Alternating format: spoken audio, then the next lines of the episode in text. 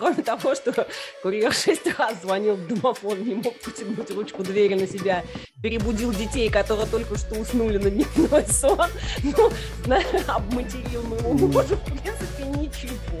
Пусть знают, как ты страдала ради этой записи. Их можно воткнуть в микрофон. В а куда их можно воткнуть в микрофон? В нижней части, в попу. Вот, где у тебя в попе этот USB.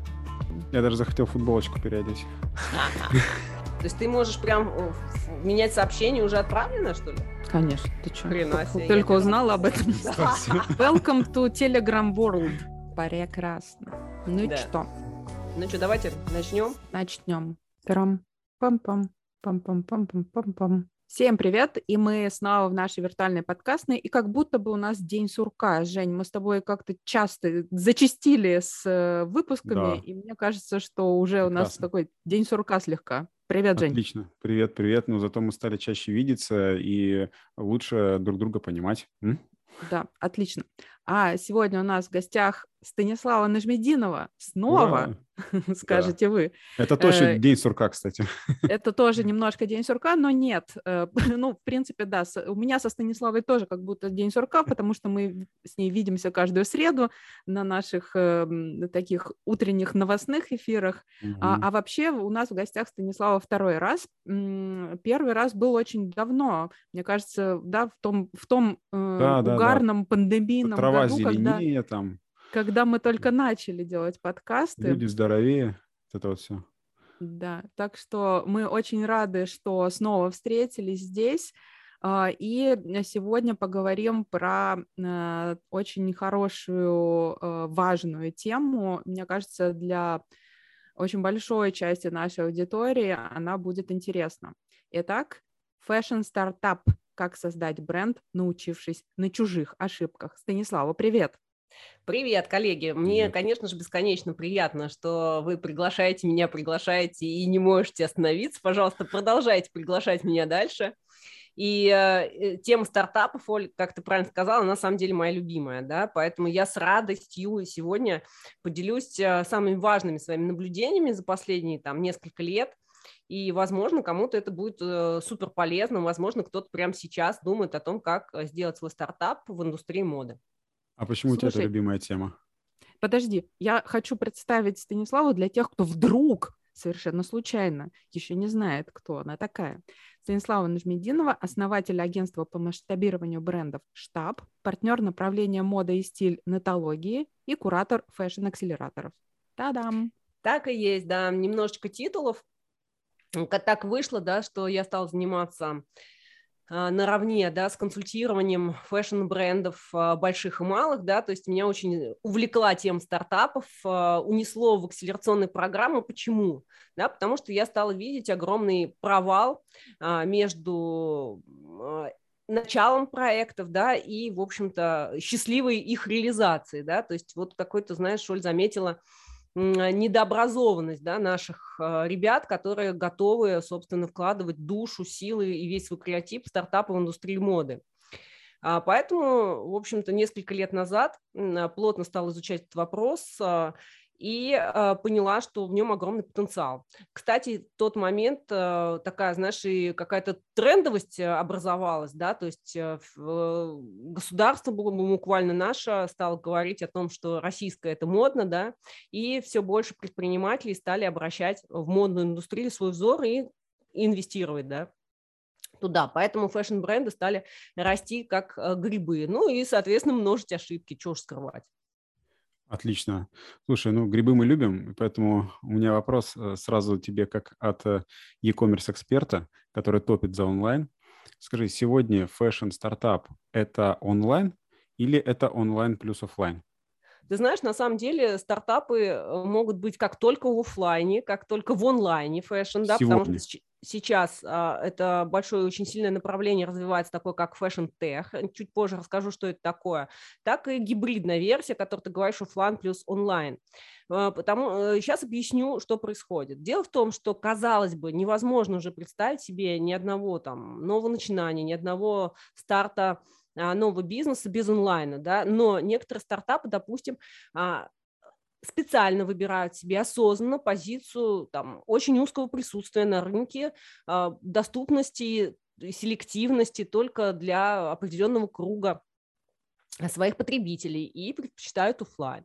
Кто-то, большинство, да, на самом деле, выбирает гибридную историю, это и офлайн, и онлайн, э, тогда как они присутствуют в социальных сетях, на онлайн-маркетплейсах со своим продуктом, да, так и как бы на традиционных площадках продаж.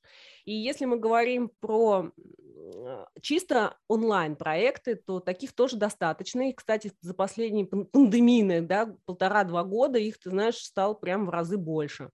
То есть сейчас огромное количество фэшн-стартапов появляется для того, чтобы жи- сделать жизнь э, игроков э, фэшн-рынка легче, да, то есть это всякие, знаешь, технологические штуки, это какие-то программы или какие-то приложения, которые помогают больше продавать там маркетплейсам или интернет-магазинам, или делать а, замеры там, тела да, потребителей или подбирать э, виртуальные гардеробы. Я уж не говорю про стартапы в сфере а, цифровой одежды, например, а, цифровых аватаров, разработки их, виртуальных примерочных и прочих вот этих вот всех слов, да, которые определяют наше mm-hmm в принципе, довольно скорое будущее. Но это ты говоришь про технологические такие стартапы. Вот да. если каса- касательно бренда одежды, а в наше время вообще есть смысл делать офлайн или сразу же онлайн маркетплейсы и погнали?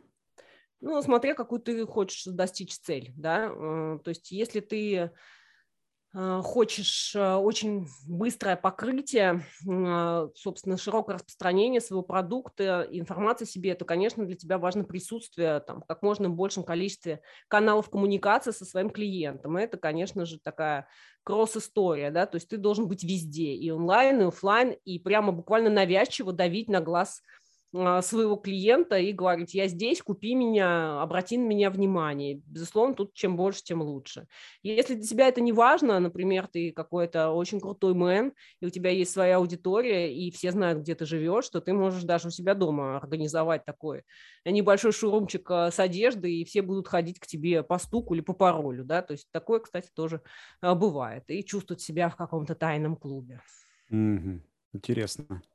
Слушай, а вот э, то, что касается еще онлайна и технологий, а есть ли какой-то джентльменский набор технологий, который должен быть в начале у стартапа? И к чему нужно стремиться? Я имею в виду, какая-то сразу автоматизация, CRM э, и так далее. Или Excel, ручки, и ничего не нужно больше? Слушай, ну мы можем, конечно, быть идеалистами, говорить, что да, конечно, это все очень нужно, это все очень важно. И так и есть. И, конечно, нужно и важно, но по факту мало кого есть да, то есть, как правило, там, первый год-полтора это все собирается на уровне Excel и без какой-либо автоматизации. Потом уже после того, как продукт протестирован, почему я говорю про год-полтора, потому что в фэшн-стартапе обычно для тестирования берется два сезона, это весна-лето и осень-зима, то есть тестируется продукт да, об, об покупателе. Да, после этого происходит возврат, доработка да, и подача на рынок несколько там доработанной версии того же самого продукта уже с учетом там, аналитики и потребностей э, отреагировавшего клиента. Сейчас а, прям по... такой идеальный мир описала, идеальный э, стартап, который все правильно делает и тестирует продукт, блин, где Ну, это, такие видимо, Стасин есть? с которыми она работает, только так и делает. А у меня все такие. У тебя все такие, но вот они же к тебе не такими приходят. А, но вариантов-то нету. Всех, всех а построю. Ну да. вот в связи с этим у меня э, вопрос такой, да, в связи с, построением вообще, насколько правильно должны стоять мозги у людей, которые, в общем-то, ввязываются в бизнес и непростую историю, особенно в фэшн, да. Есть э, такая большая тема про акселераторы, и многие прям туда рвутся. Но у меня вот такой важный вопрос. Насколько полезны акселераторы вообще для начинающих фэшн-брендов? И в какой момент тебе надо туда идти или некоторым вообще, может быть, не нужно? Ну, я могу так сказать. Э, первая и очень важная история э, про акселератор, то что это возможность бесплатно получить доступ э, к экспертам и к материалам, которые ты там не можешь получить другим способом или только за там, приличные деньги, часто которых стартапа просто нет, на самом деле, там, да, каких-то серьезных бюджетов на обучение. То есть это важный момент, потому что обычно акселерационные программы, они спонсируются государственными всякими бюджетами, и это бесплатно для участников, и, в принципе, туда довольно-таки легко попасть, да, пройдя отбор. То есть это ну, в любом случае полезно. Второе, что отмечают абсолютно все там, участники, это классный нетворкинг внутри э, индустрии, там, да, там мгновенное погружение во все процессы, это тоже очень здорово, особенно если ты предприниматель, который вообще из другой отрасли и абсолютно ничего не понимаешь пока в модных проектах, вот тебе нужно прям моментально во всем разобраться, ну, хотя бы а, в общих чертах э, понять, где правильно, а где неправильно ты действуешь, да, это здорово. И плюс, конечно же, это сообщество, то есть ты не один, знаешь, вот не как на картинке Новый год индивидуального предпринимателя, я сам с собой пилю свой фэшн-стартап. Нет, здесь ты не один, здесь тебе есть с кем пообщаться, ты можешь дальше поддерживать связь, обмениваться опытом, обмениваться наработанными классными контактами какими-то, но это здорово, да, то есть в любом случае всегда акселератор, ты знаешь, такой большой пионерский лагерь а, для взрослых на 2-3 месяца, и сколько пользы возьмет оттуда предприниматель, да, но это уже, конечно, зависит от него. То, что все предоставляется, там, трекинг, экспертиза, сообщество, какие-то полезные инструменты, это так и есть. А, единственное, Оль, знаешь, вот про вред хочу сказать. Я в своем опыте встречала таких, знаешь, серийных посетителей акселераторов. Ну, то есть, когда ты один раз сходил, ну, как бы классно. А когда ты второй раз ходил, ну, тоже здорово, может быть, там, да, увидел, приобрел какую-то экспертизу с другой стороны, там, может быть, другая стадия проекта. Но когда ты ходишь там на все акселераторы подряд, там, в течение пяти лет и не делаешь свой бизнес, потому что ты вот все еще находишься где-то там а, между обучениями, трекингами, да, и еще, еще все еще в статусе стартапа никак не начнешь делать свой продукт, конечно же, надо прекращать. И да, это очень важно, что ты об, да, это очень важно, что ты об этом сказал, потому что некоторых действительно затягивает, э, потому что помимо акселераторов есть еще же куча там всяких интересных мероприятий, тут про коллаборации рассказывают, тут еще что-то, и вот это вот распыление, то, конечно, нужен фокус, да, и поэтому, э, конечно, важная такая вещь, чтобы, ну, либо ты сам себя мог подпинывать, либо у тебя есть какой-то человек, который подпинывает, либо есть специально обученный э, человек под названием трекер, да, ты не понаслышке это знаешь, э, расскажи, он вообще бывает трекер для стартапов? Слушай, ну Или трекер он на самом деле только для серьезных тех, уже бизнесов. Да, э, трекер подходит. Можно с определений начать, пожалуйста. Да.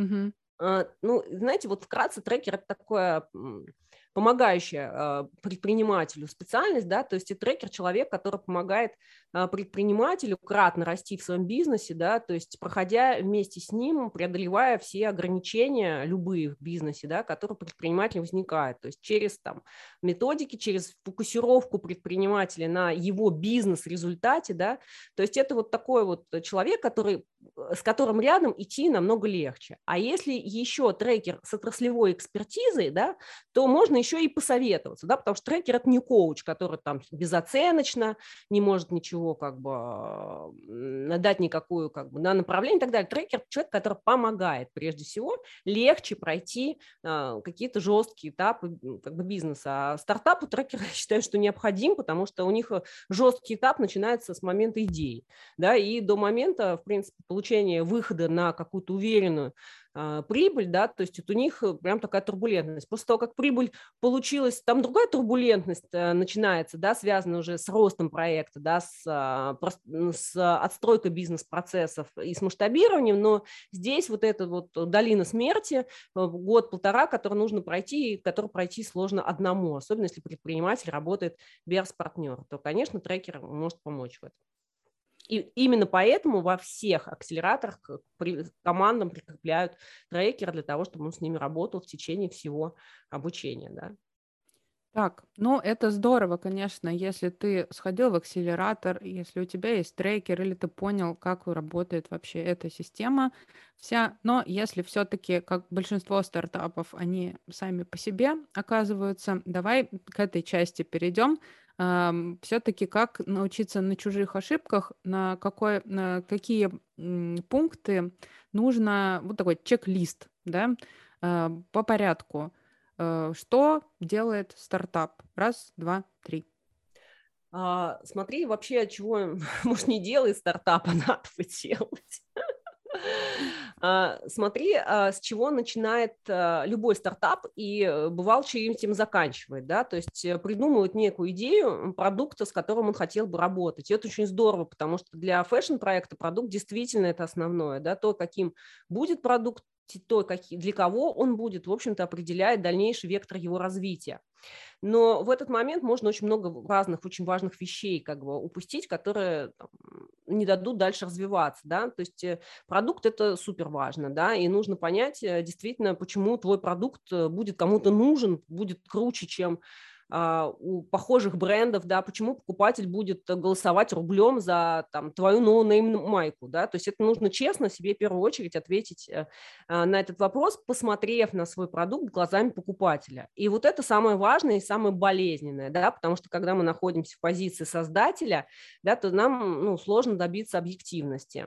А так как а, стартапер еще и окружен, как правило, такой, знаешь, не экспертный, ну, у него пока не экспертное окружение, да, то есть его поддерживают друзья, его поддерживает семья, и, как правило, они его хвалят, они говорят, молодец, вперед, у тебя все получится! и так далее, да, и вот здесь вот очень сложно быть объективным, да, поэтому мы э, всегда начинаем с самого раннего тестирования. Как только появляется первый продукт, мы его запускаем на тест и пытаемся попродавать. Это какой-то такой первый момент. Второй момент, да, то есть э, когда мы разрабатываем продукт, то есть мы должны всегда учитывать фактор среды, да, в которой этот продукт будет гармонично э, себя чувствовать, да, то есть он вообще где в, какой, в какую среду мы его помещаем, да, в какой-то лайфстайл или а, то есть э, где он будет уместен, да, он для чего вообще нужен, какая его функция, да, чтобы у нас не появились какие-то вещи, оторванные от реальности, какая-то суперконцепция, это все-таки немножко было больше про коммерцию. А, какой человек, да, то есть тоже важный фактор, да, кто этот человек, да, то есть мы смотрим, подбираем, может быть, пока виртуально каких-то амбассадоров, да, то есть для кого бы это подошло, потому что иногда бывает, что мы придумываем продукт на человека, которого в природе нет, понимаешь, он какой-то Вот инопланетный. меня тоже именно этот вопрос беспокоит, когда ты это все красиво так рассказываешь по науке, я тоже, когда читаю лекцию по пиар, это мое самое первое, да, самый первый пункт, который говорю, ну, хотя это, может быть, ко мне не имеет отношения, потому что продукт уже создан, но тем не менее, э, ну, как бы я считаю нужным акцентировать, да, потому что ты в первую очередь спроси, э, как бы, для кого ты это делаешь. И очень часто, особенно именно специфика фэшн, мне кажется, такова, что, эм, ну, тут как бы креатив, он иногда, пере, ну, в большинстве даже, мне кажется, случаев, он, он как бы переваливает э, всякую коммерцию, да, превалирует. И вот он такой креативный креатив, что просто непонятно, что с ним делать и как его продать потом. Вот, наверное, здесь какой-то должен быть все-таки баланс, да, потому что э, у нас были такие обсуждения, как бы вот продукт, он создает, ну, одежда, да, она, вроде, с одной стороны, она функциональная и создается для того, чтобы, ну, ее кто-то конкретно носил. С другой стороны, там, те, кто топят за креатив э, и творчество, фэшн, э, и кто вот любит вот это вот все, ну, как бы там, мир высокой моды и так далее, они начинают говорить, ну вот, нет, ну тогда же пропадает как бы вот это вот все волшебство моды, а как же вот это вот, этот мир, и здесь, мне кажется, такое противоречие, и в том числе и стартапы раздирает многие. Ну, безусловно, просто стартап должен честно себе признаться, он вообще про что, да, если он про арт, если он про искусство, если он про самовыражение и он про концепцию, да, то он, соответственно, он там находится, и Э, это развитие абсолютно нормально, но оно просто в другом ключе идет, да, то есть у него меньше каналов, на самом деле, продвижения и больше там, года каких-то творческих историй, там, творческих коллабораций, он просто идет другим путем, да,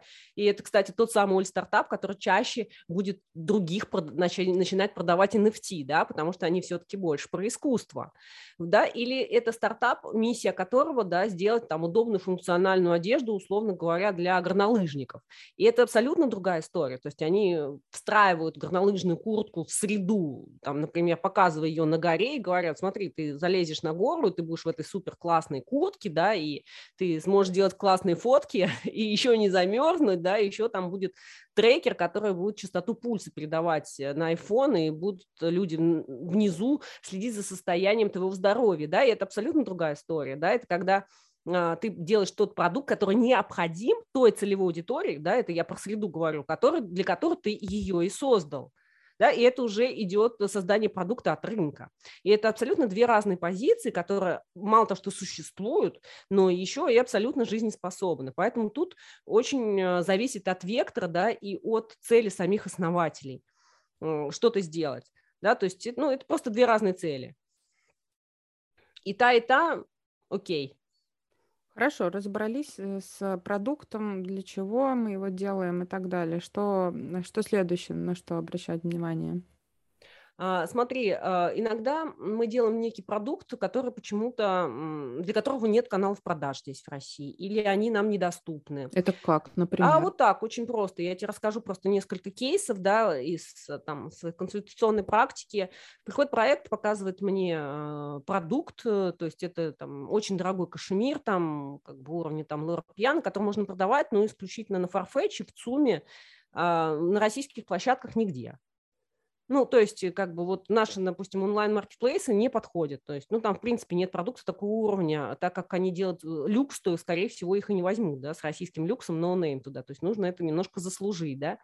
Ну, то есть, я понимаю, что в ближайшие, там, два года без очень, там, мощной медийной какой-то поддержки, да, без очень мощного вклада да, в продвижение, в рекламу, там, в амбассадорство, в крутых селебов, ну, ничего не получится да, с этим. То есть это тяжелый вход, например, в рынок, да, если мы говорим про стартап. То есть а, я, знаешь, а, Оль, за то, что нет ничего невозможного. То есть каждый человек может, в общем-то, сделать свой а, модный продукт, модный бизнес в любом ключе. Просто для этого нужно приложить разное количество усилий, и существует тысяча один инструмент, как собрать тот или иной проект. Этот проект тоже жизнеспособен, да, просто для него нужно больше времени, больше денег на маркетинг и абсолютно другой путь продвижения.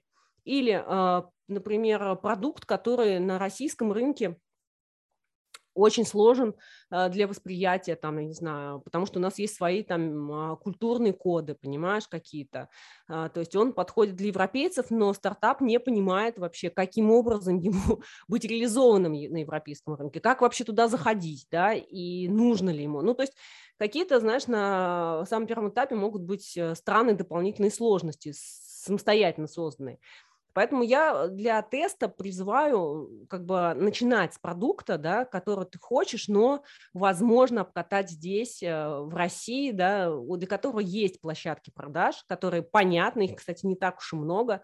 Для на fashion, Оль, мы с тобой сколько раз в эфире перечисляли, да, то есть их всего на все пять площадок, да, Wildberries, Lamoda, Озон, Яндекс Fashion, да, сейчас Сбер Мегамаркет у нас подключился сюда, там для детства еще детский мир, например, а, тоже участвуют.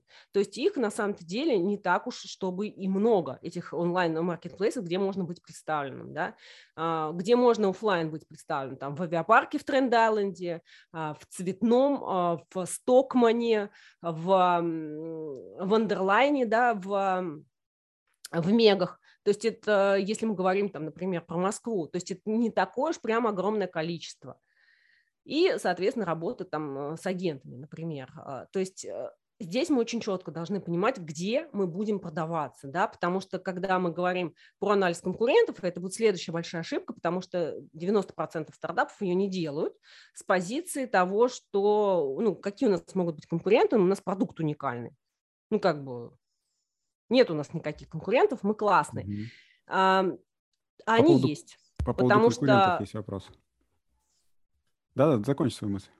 А, потому что, конечно же, сталкиваясь там с брендами, которые покупатель подбирает там на какой-то площадке под свою потребность некую, там, да, там, пойти на работу или сидеть дома треники выбираю или там еще что-то, он, конечно же, оценивает предложения абсолютно разных брендов по определенным параметрам, да, то есть он будет mm-hmm. стартап-продукт оценивать наравне с абсолютно другими марками. И в этой, конечно, вот. линейке сравнения цена – это не очень mm-hmm. правильный параметр. Смотри, а, ну, поэтому очень, нужно чем-то еще отличаться. Очень правильно говоришь, потому что выходя сегодня на рынок, а, новый бренд попадает сразу же в очень конкурентную среду, очень. И в любом сегменте это так. И причем и про офлайн, и про онлайн уже так можно сказать. Поэтому у меня вот простой вопрос. А как вот бренду выбрать между этими маркетплейсами э, сегодня, да, куда выходить? И когда вообще делать свой канал? Вообще с чего начинать продажи бренду? А, Жень, Классный вопрос. А, спасибо тебе. Действительно, выбрать а, очень сложно. И тем более, что ну, действительно выбор есть, как мы сейчас да, выяснили. Каждый бренд, вот знаешь, э, отголосок еще там эпохи несколько лет, все, конечно же, начинают с Инстаграма, да, абсолютно. Все пытаются продавать там. Но Инстаграм-то уже не тот. Вот, тоже. Нет, прям такие, знаешь, хайлайты. Инстаграм уже не тот. Уже не тот стал, стало очень дорого, понимаешь, реклама у больших блогеров работает уже не так, доверие им все меньше и меньше, да, то есть тренд именно на сейчас продвижение через а, микроинфлюенсеров, через а, работу с узкими сообществами, да, особенно если ты делаешь какой-то там интересный специфический продукт, через продвижение, да, в сообществах неких, через амбассадорство так, бренда. Подожди, да? подожди, ты на, передвиж... на продвижение перескочил и не перескакивай. Мы сейчас пока про Инстаграм как канал продаж. Вот раз Инстаграм уже не тот, Работает уже не надо в Инстаграме продавать вот как бы прям стартапу. Вот что делать там? На самом деле, конечно же, без него не обойтись. Если тебя нет в Инстаграме, Оль, ты не существуешь. Жень, ты тебя тоже касается. Я много таких э, слышал. Ну, я в Инстаграме есть, между прочим, там и с тобой фотка есть, так что у меня точно все в порядке. А, ну все, а ты сейчас вместе. немножко успокоил. Ты там продаешь? Боюсь спросить. Не-не-не, я там Торгуешь показываю лицом? людей. А вот, конечно же, бренду необходимо с самого первого момента, когда у него появляется некий фотоконтент, э, заниматься наполнением Инстаграма, потому что его в первую очередь, это его визитная карточка. Fashion, я про fashion-проект говорю в первую очередь, да, то есть первое, люди, куда люди пойдут, будут смотреть его в Инстаграме, как он ну, представлен, да, так да. иначе. Ну, конечно же, да, то есть искать будут его там, и, естественно, первые продажи возможны а, тоже там. Поэтому так. никуда от этого не деться. Инстаграм плюс там свой а, некий интернет-магазин, свой собственный, либо на, там, на каких-то площадках типа InSales, но он конструируется в первую очередь. А вот. каких Маркет... объемов э, уже можно делать свой интернет-магазин? Вот есть э, ли есть смысл, от когда появляется? От любых? От любых. Можешь три майки сшить, уже делать свой интернет-магазин. Кто же тебе запретит-то?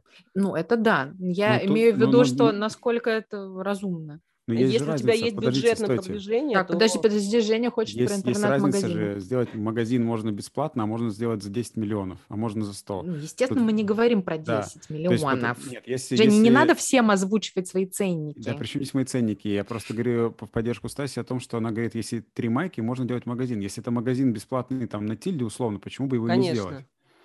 Вот, это просто точка контакта с пользователем, а дальше ты с ним уже работаешь, своим да. клиентом. Женя абсолютно прав, и это может быть инструментом отличным тестирования, да, спроса. Да, кстати, тоже.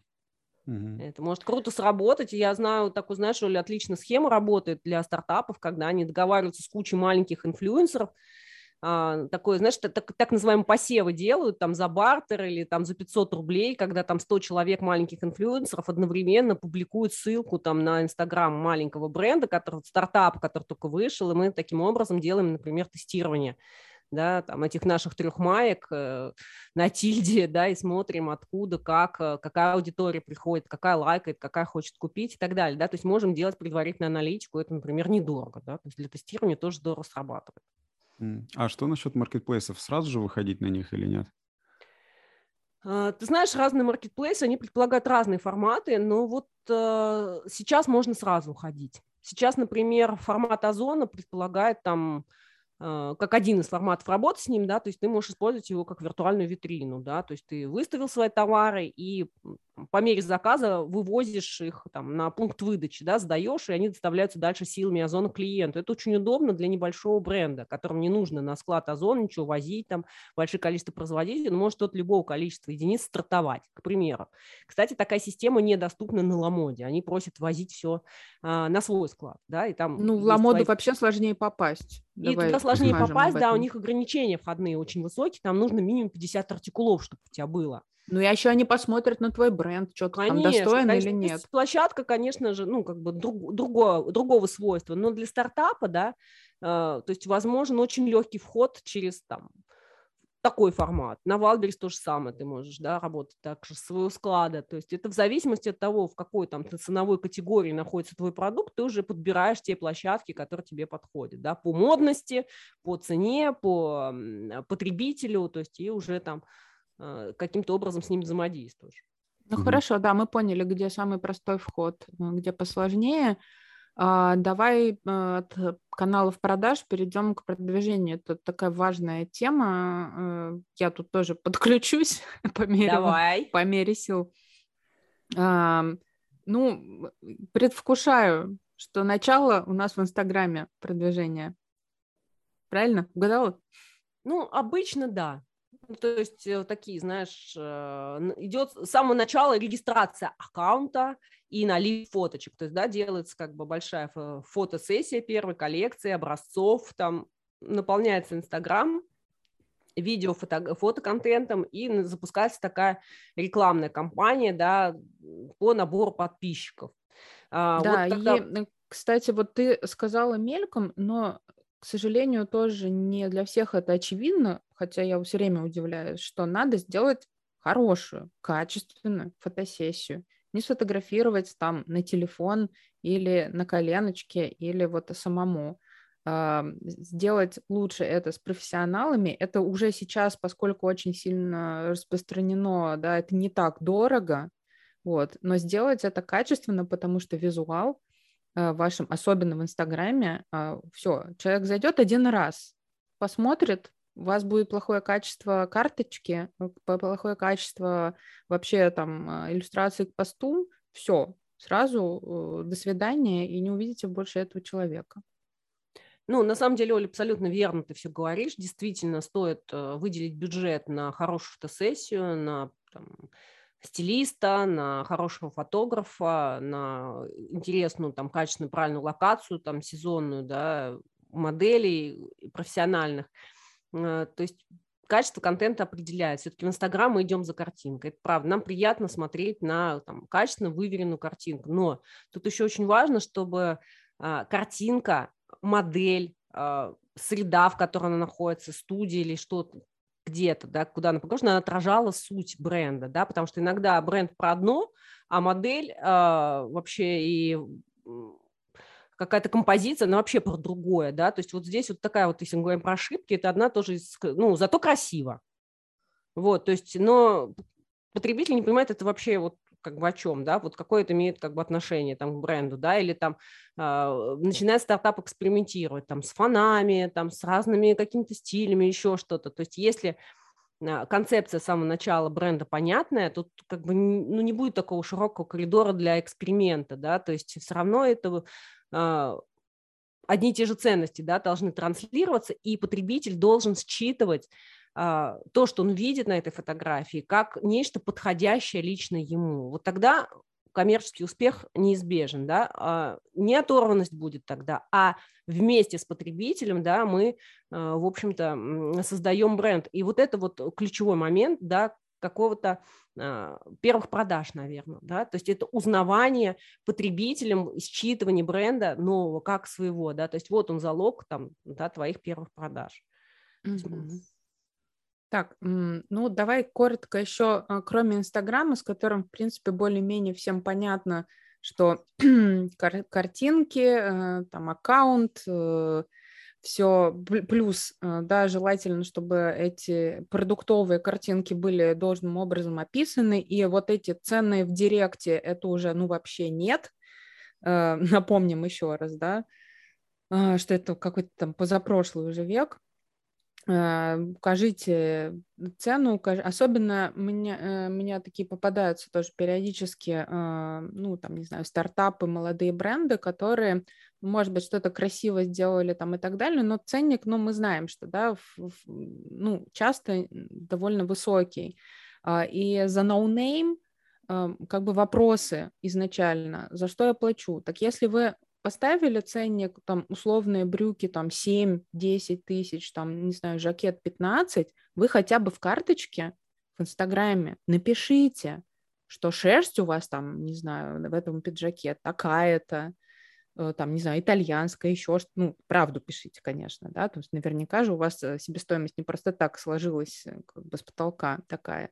То есть вы опишите, почему человек должен за no-name заплатить столько, потому что иначе только какие-то недоразумения, эм, ну, недоразумения в глазах вашего потенциального покупателя, а, ну да, Э, красивый там, условно говоря, пиджак, но почему я за него 15 тысяч плачу, а не иду просто в Зару и, там, и покупаю его там, в два раза дешевле? Зара уже не так, конечно, Оль, но на самом деле ну, я тебя ладно, поддерживаю. Да, да, она уже довольно дорого стоит.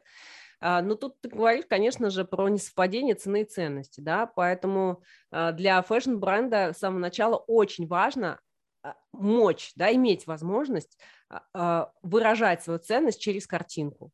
Понимаешь, то есть покупатель смотрит на твою картинку в Инстаграме 3 секунды. Либо он считывает ценность, почему это, то есть он сразу вот смотрит и понимает, почему этот пиджак 15 тысяч стоит. Понимаешь, либо нет, либо он Ну, не всегда делает. это понятно по визуалу, и не соглашусь. Да. Все-таки надо словами-то добавлять нужно, нужно добавлять, я не спорю, да, но то есть должно быть хотя бы желание провалиться, да, вот фотографию посмотреть поближе, узнать, сколько стоит, да, то есть покупателя должно зацепить, то есть у него первое, у него происходит сличение это с собой, да, поэтому в общем-то, очень большая работа да, по первоначальному наполнению и показу своего продукта своей аудитории. Или, как нам кажется, своей. Ну, да, я бы просто... сказала, знаешь, вот мне сейчас пришло в голову, что совершенно, ну, как бы не, не должно быть особого отличия от того, как вы э, ну, продуктовый пост, да, мы говорим про продуктовый пост, естественно, там есть разного рода посты в Инстаграме, но если вы делаете продуктовый пост, ну, ничем он должен быть не хуже, чем карточка товара на маркетплейсе потому что он как бы у вас это и есть продающий пост, который вот товар прям конкретно предлагает, идею уже поняли, да, человек там на вас подписался, там ежедневно смотрит ваши сторис и так далее, а потом, хопс, продуктовый пост, вот он реально должен быть как карточка товара в маркетплейсе, потому что в маркетплейс люди приходят что? Ну, купить в основном, да, не позырить на картинки красивые. Вот, и здесь уже как бы у вас воронка дошла до того, что ну, люди уже, может быть, готовы, да, то есть разогреты. Ну, так и дайте им нормальную информацию, как в любом маркетплейсе. Полностью поддерживаю, потому что тоже не люблю догадываться, Оль. Но я могу тебе сказать, что это находится в системе ценностей такого потребителя, как мы с тобой, да, то есть существуют и другие группы потребителей, да, которым нравится другое, да, то есть вот Например? нам это. А? Например? Ну, они любят разговаривать, задавать много вопросов, э, писать директ и так далее. Такие тоже существуют на самом деле. Да, ну тоже да. хорошо. Хотелось бы тут, конечно, Женю спросить, но я не знаю, Жень, ты вообще когда-нибудь покупал какие-то продукты, вообще какие, ну, я имею в виду, какие-то вещи через Инстаграм? Вот я да. Покупал ли когда-нибудь вещи? А, интересно. Ну, что-нибудь всегда... такое, понимаешь, что такое на тебя таргетнулось, и ты такой, ну, блин, классно. И прям вот и прям вот купил. Был такой? Всегда, когда надо какой-то такой вопрос э, с подвохом задать, э, его задают мне. Мне нужно альтернативное мнение, потому что uh-huh. с Станиславой мы примерно как бы понимаем, что у нее примерно так же, как у меня работает. Я вообще, например, жертва таргетинга. На меня что таргетнется, иногда вот, и я реально вот, если меня действительно э, прям вот проняло, я прям пойду и куплю. Да, Мне вот кажется, это больше... Даже женск... это будет no-name. Мне кажется, Я поэтому тебя фишка. и спрашиваю. Во-первых, да. ты более такой прагматичный, мне кажется, в этом плане. И, ну и ты мужчина, тоже интересно. Почему мы mm. только на женщин ориентируемся? Mm, нет, никогда не покупал. Я вообще, в принципе, в Инстаграме никогда ничего не покупал. А как, что на тебя таргетится? Что? А что на тебя таргетится? На меня бритва. Серьезно? А носки? Вот Пена для бритья. И носки, кстати, тоже. Я причем и бритву покупал, и носки почти купил. Таким образом. В Инстаграме? Но это было в Фейсбуке. Это была реклама. Ну, окей, ну, что могу сказать? Уважаемый производитель носка, вы прекрасно настроили Носка. Да, да, да. Интересно, а вот что на мужчин-то? Ничего больше не таргетится, что ли, кроме бритвы носков? Как бы просто... Ну, Обидно ты, даже. Давайте, я, я не буду говорить за всех мужчин, все-таки люди разные. Uh, ты правильно сказал, что я в этом смысле более прагматичный. Я покупаю одежду функционально, когда она мне нужна для какой-то цели. Поэтому я сам иду за одеждой, одежда за мной не идет. Я никогда в жизни по рекламе ничего не покупал. Вот. Но ну, я знаю вот. людей, мужчин, которые, допустим, фанаты кроссовок, и они вот на это все западают. Но мне кажется, таких меньшинство. Угу. В общем, мне кажется, что тут самое главное – это совпадение по ценностям а, со своей целевой аудиторией. И самое главное для стартапа выяснить, да, какие же ценности, да, что же важно их покупателю. И вот в эту сторону как бы ходить, по крайней мере, пробовать это делать. Не фантазировать, да, а просто проверять, проверять, проверять, проверять. Да, ну, опять же, вот чем... Не бояться ошибаться. Вот, кстати, Давай. хотел сказать, пока вот не забыла, а, знаете, тут как бы очень важный такой момент еще выгорание стартапера. Это когда ты работаешь, работаешь, да, то есть очень много там на старте проблем, э, не всегда хватает финансов, э, команда разваливается, а, и сомневаешься в своей идее, ну, то есть, знаете, вот такое вот, да, еще нет у тебя никакого финансового результата, то есть тут mm-hmm. очень важно для профилактики вот этого своего выгорания заложить с самого начала себе бюджет на то, что ты будешь ошибаться. Потому что у нас, оказывается, тут большое такое количество идеалистов выросло, да, в поколение прям целое. И вот которые считают, что все должно быть так, как написано в бизнес-плане. Это не так, да, то есть все равно что-то, да, произойдет. Опять highlight. Все пойдет не так, как в бизнес-плане. Все сто процентов пойдет не так, как в бизнес-плане. Ну, И да. тут очень важно а, дать себе право на ошибку, да, заложить бюджет на то, что фабрика задержит сроки, или придет э, сырье с браком, или то, что конструктор не отдаст твои лекала или запьет твой фотограф. О, да, то есть еще контейнер может... в порту могут задержать, если это из-за рубежа поставка. Конечно, да, то есть это может быть тысячу факторов, которые ты просто не можешь повлиять, да, и если у тебя будет небольшой даже бюджетик э, на это, это уже как-то будет э, просто полегче пережить, да, самое Кстати, главное – можно да. в процентах от общего бюджета, как называть, сколько? А, ну, обычно 10%, Жень, мы на риск. 10, да? Прикольно. Да, 10-15% мы обязательно закладываем на, на, на протерять, я бы так я, я обычно просто ну, для себя там, в своих проектах больше закладываю. Это 10 тысяч не так много. Ну, слушай, это, мы поняли уже, такая поговорка, какие у тебя бюджеты в проектах. Есть у нас такая поговорка в разработке в IT. Вот, э, не, не так важно, как э, прошли первые 90% проекта, важно, как пройдут вторые 90% проекта. Вот, поэтому у нас 10% не хватит на это.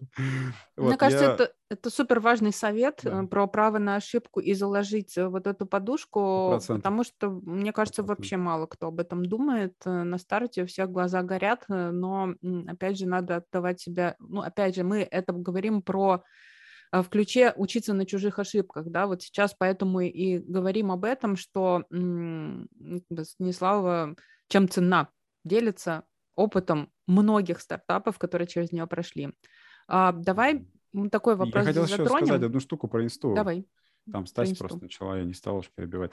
А, смысл в том, что, наверное, на меня можно было бы таргетиться, но было бы интересно не просто из разряда «смотрите, какие красивые футболочки там или носочки даже», а что-то типа там конструктор футболки или что-то уникальное.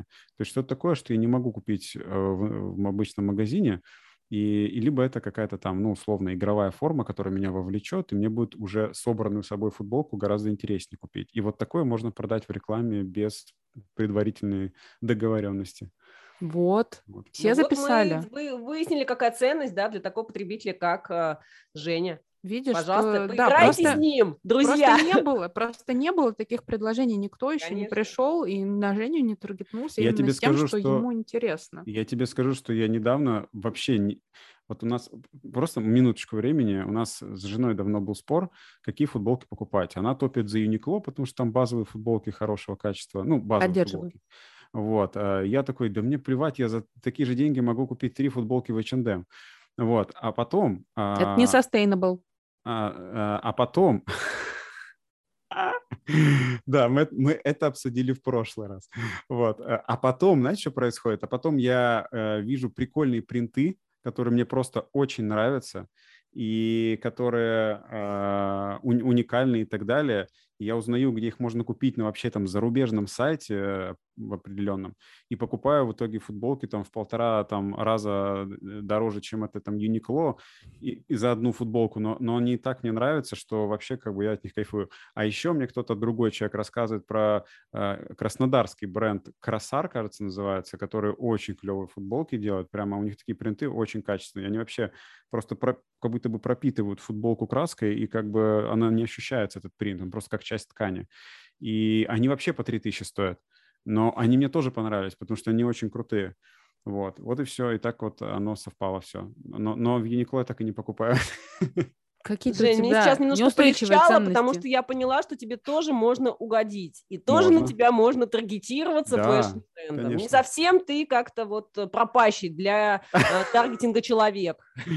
Да, просто надо понимать, есть люди, которые, ну вот обычные вещи, я говорю, это функционально, но когда ты что-то уникальное предлагаешь, это уже интересно. Вот смотрите, на самом деле сейчас у нас произошел практически такой микропример э, тестирования можно просто выбрать условно там 10 человек, 20 человек из своего окружения, друзей друзей и так далее, да, ну, желательно, чтобы они чуть-чуть подальше были от вас да, в плане окружения, и просто с ними побеседовать.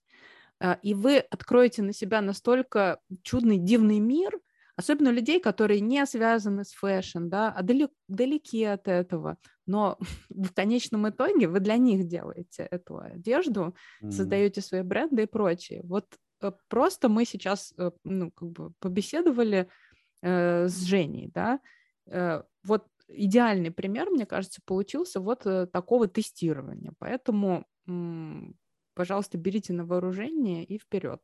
Стась, хочу перейти а, к следующему вопросу. Ты коротко заметила уже в процессе, что есть такой важный аспект в стартапе, как команда. Ну, это вообще сложный такой момент, да, для стартапа, потому что вроде как там один человек, который какой-то, которым завладела какая-то идея, да, желание вести бизнес и прочее, вот как он набирает команду, вообще, мне кажется, это такое э, непонятное, э, все в тумане. Слушай, Оль, ты знаешь, вот тут очень много разных попыток за последние, там, я несколько лет э, как бы видела лидеров стартапа, набрать команду, да, то есть и вот разные подходы очень э, были применены на моих глазах. И ты знаешь, э, все подходы плохие, кроме того, когда лидер стартапа, да, когда вот визионер, создатель э, набирает первоначальную команду по ценностям. Вот когда он действительно набирает своих, да, когда действительно люди, которые рядом с ним, они разделяют его идеи, они понимают э, продукт, они горят, вот тогда все получается. То есть потом там можно уже докручивать там, там более компетентных, может быть, где-то в каких-то вопросах, да, то есть э, более узкое разделение по бизнес-процессам, но первоначальная команда, это всегда должно быть и такой, знаешь, единый на механизм а, людей, которые смотрят и дышат в одном направлении. Иначе ничего не получается, иначе начинают все друг друга бесить, э, да, то есть э, разваливаться, будет бесконечный набор, перебор там. Я про ключевых сейчас людей в команде, конечно же, говорю там, да, а, прибор будет людей, и это все, конечно же, отбросит там сроки реализации, да, то есть с самого начала Э, собственнику важно э, своих да, найти. Ты знаешь, почему я об этом говорю? Потому что очень многие собственники, они, знаешь, себя виноватят. Они говорят, ну, вот этот же человек, он так супер классно подходит нам вот по своим компетенциям, по своему опыту, но я не могу с ним общаться, он такой душнило, ну что я вот как представлю, что я каждый день с ним буду, ну мне аж выворачивает, понимаешь, и они прям себя пытаются заставить и уговорить, вот не нужно этого делать, да, если вам кажется, да, то вам не кажется, не нужно идти на компромисс, да, тут должно быть, конечно же, полное взаимопонимание, кайф от совместной работы и взгляд в одном направлении. Это первый момент. Второй момент очень важный не стоит э, сразу, даже если есть такая возможность, брать топов из Сбера или из Яндекса. Да? Это, конечно, классно, там э, очевидно абсолютно всем, э, что крутые ребята работают, но, возможно, вам пока такие не нужны. Да? А, возможно, вам как бы сейчас полегче, кадров будет достаточно. Да? Тут я знаю много, скажем так, примеров купленных таких больших крупных команд, которые не пришли ровным счетом ни к какому результату.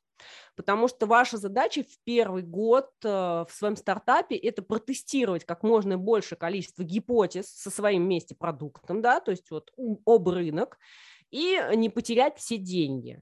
А если вы потратите весь свой бюджет на зарплату, то, очевидно, к моменту второго года, когда будет э, пора выпускать да, полноценные коллекции, там, полноценный продукт доработанный, да, уже будут проверены рекламные каналы, у вас просто нечего будет туда заливать.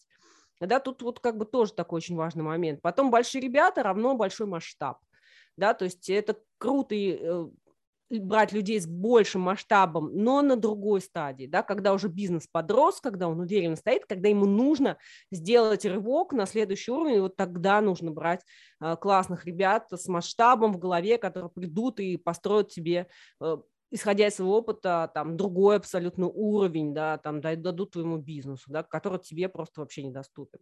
А, пока нет. Вот, вот здесь вот такие вот моменты. Где искать?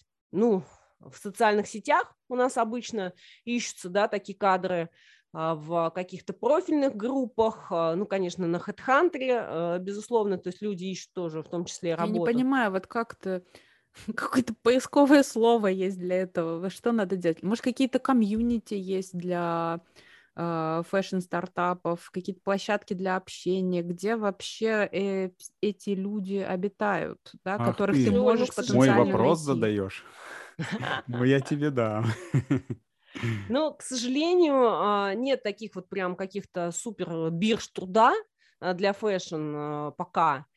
Есть некие там площадки онлайн, да, где люди находятся, это там несколько групп в Фейсбуке, начиная там от Friends for Fashion, да, там или э, про капиталист, швейники, где там руководители швейных всяких производств, там конструктора, участники индустрии, телеграм-каналов достаточно большое количество, там Hacking Fashion, свой модный бизнес, ну, то есть большое количество людей, которые действительно там чатятся, общаются. Вот Бина, да, отличный канал есть, где там много, большое количество участников э, э, дизайнерских брендов и так далее. Но я не уверена, Оль, что там можно особо так э, как бы найти сотрудников, хотя можно попробовать, да, то есть все-таки я вижу для поиска сотрудников более профессиональные ресурсы, да, то есть это либо HeadHunter, либо агентство, либо mm-hmm. если там, знаешь, либо спроси рекомендации, да, у своих коллег, и вот какой-то такой вот поиск привлечения.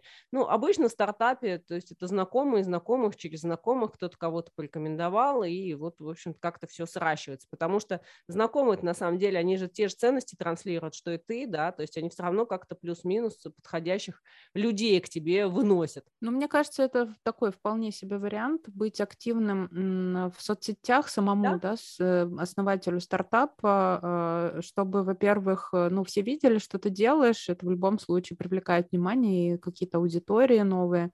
А, и потом в какой-то момент ты можешь вопрос задать, да, там для своих, э, для своей аудитории в своих соцсетях, типа, ребят, э, вдруг там кто-то там, хочет работать и так далее. А, а как ты относишься к тому, чтобы в стартап брал к себе стажеров? Ну, я отлично отношусь, только это ненадолго. Это вообще стартапа. целесообразно? Ну, целесообразно, если у тебя много времени. Понимаешь, если ты хочешь быстро двигаться... То есть нет, вычеркиваем.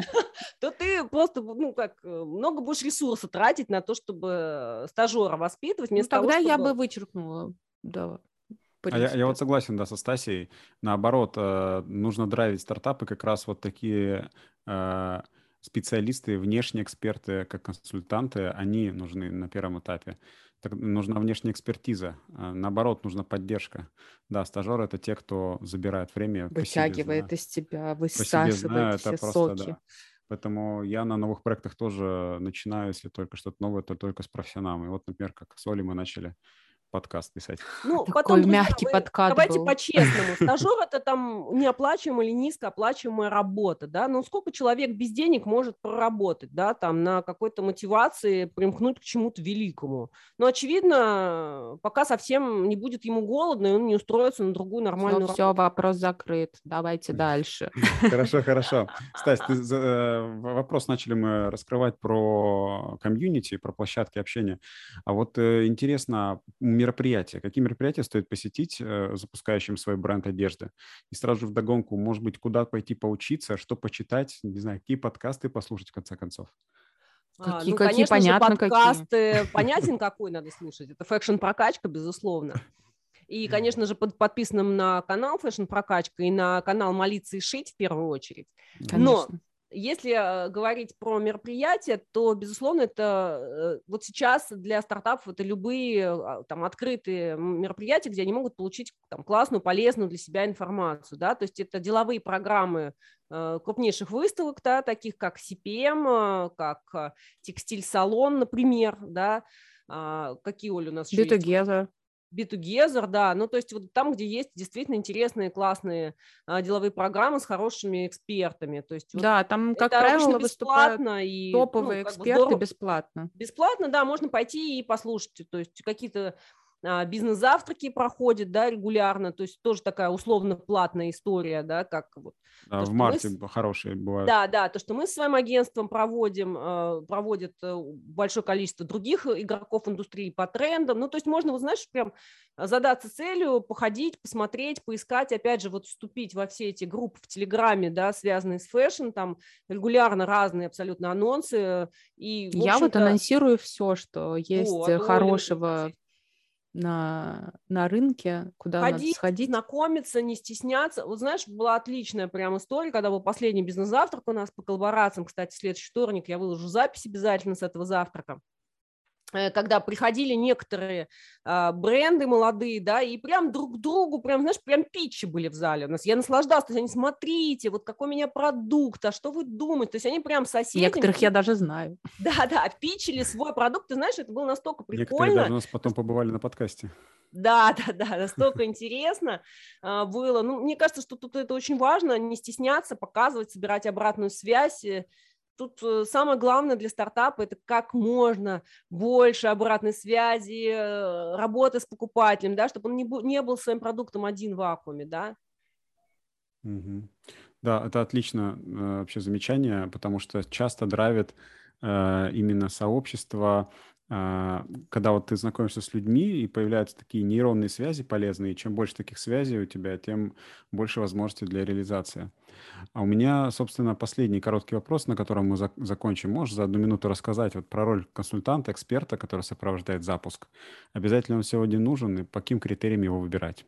Слушай, ну самое главное вообще... Кроме того, цель, что вы должны звать цель, Станислава. Да, цель консультанта, консультанта – снизить риски понимаешь? И э, вот это единственный критерий, который можно выбирать. То есть насколько мне этот консультант поможет снизить риски, да, в там старте, либо там не в старте, либо там как бы, да, либо достичь цели, которую я хочу, да, уже там в своем э, состоявшемся бизнесе. И все. То есть э, других критериев нет, да, и дальше ты уже там смотришь опыт, смотришь успешные кейсы, смотришь там рекомендательную какую-то часть, но тут, конечно же, все очень цинично, Жень, э, этот человек мне поможет со своим опытом, да, либо не поможет, ну, может ну, ли этот человек привнести а что-то... Что, любить, что ли, должен прям... Да, привнести что-то такое мой, да, в мой бизнес, мой опыт, э, то, что я не могу достичь самостоятельно.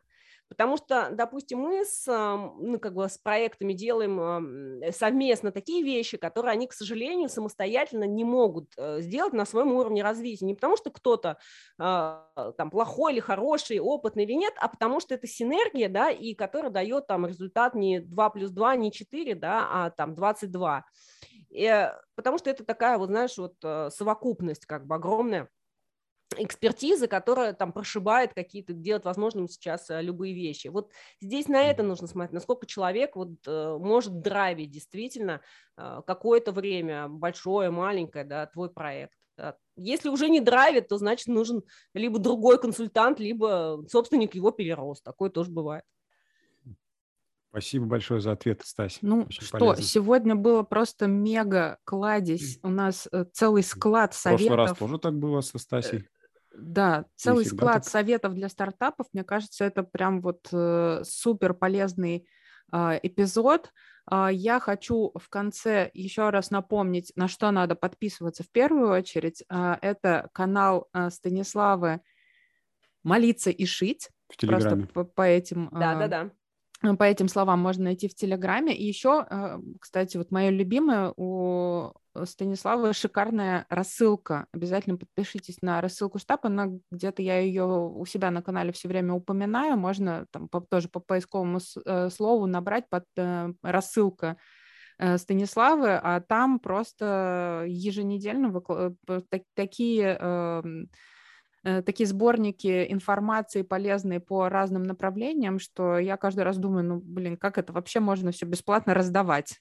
Вот, mm. раздается бесплатно. И оно же, кстати, транслируется еще на Доброй души человек. И да, широкой души шикарная. человек э, Станислава, и также э, зову вас на ее бизнес-завтраки, тоже супер интересные. Э, следите за анонсами. Ну и, конечно же, подписывайтесь на наш подкаст. Если вы еще не подписались, ставьте лайки, шерьте, всем рассказывайте, какой у нас прекрасный, полезный подкаст. А, и, и, и, и что еще, Жень, что еще? И расскажи сказать? еще, пожалуйста, про CPM, который нас скоро ждет. Ой, ну CPM нас скоро ждет, просто подкаст у нас такой вечный, да, понимаешь, полезный, но э, мы вас всех ждем на выставке CPM в феврале, где у нас будет суперинтересная программа, но обо всем этом на телеграм-канале Fashion Прокачка. Точно. С вами была Станислава Нажмединова, Ольга Штейнберг и Евгений Горцев. Всем пока. Пока-пока. Пока.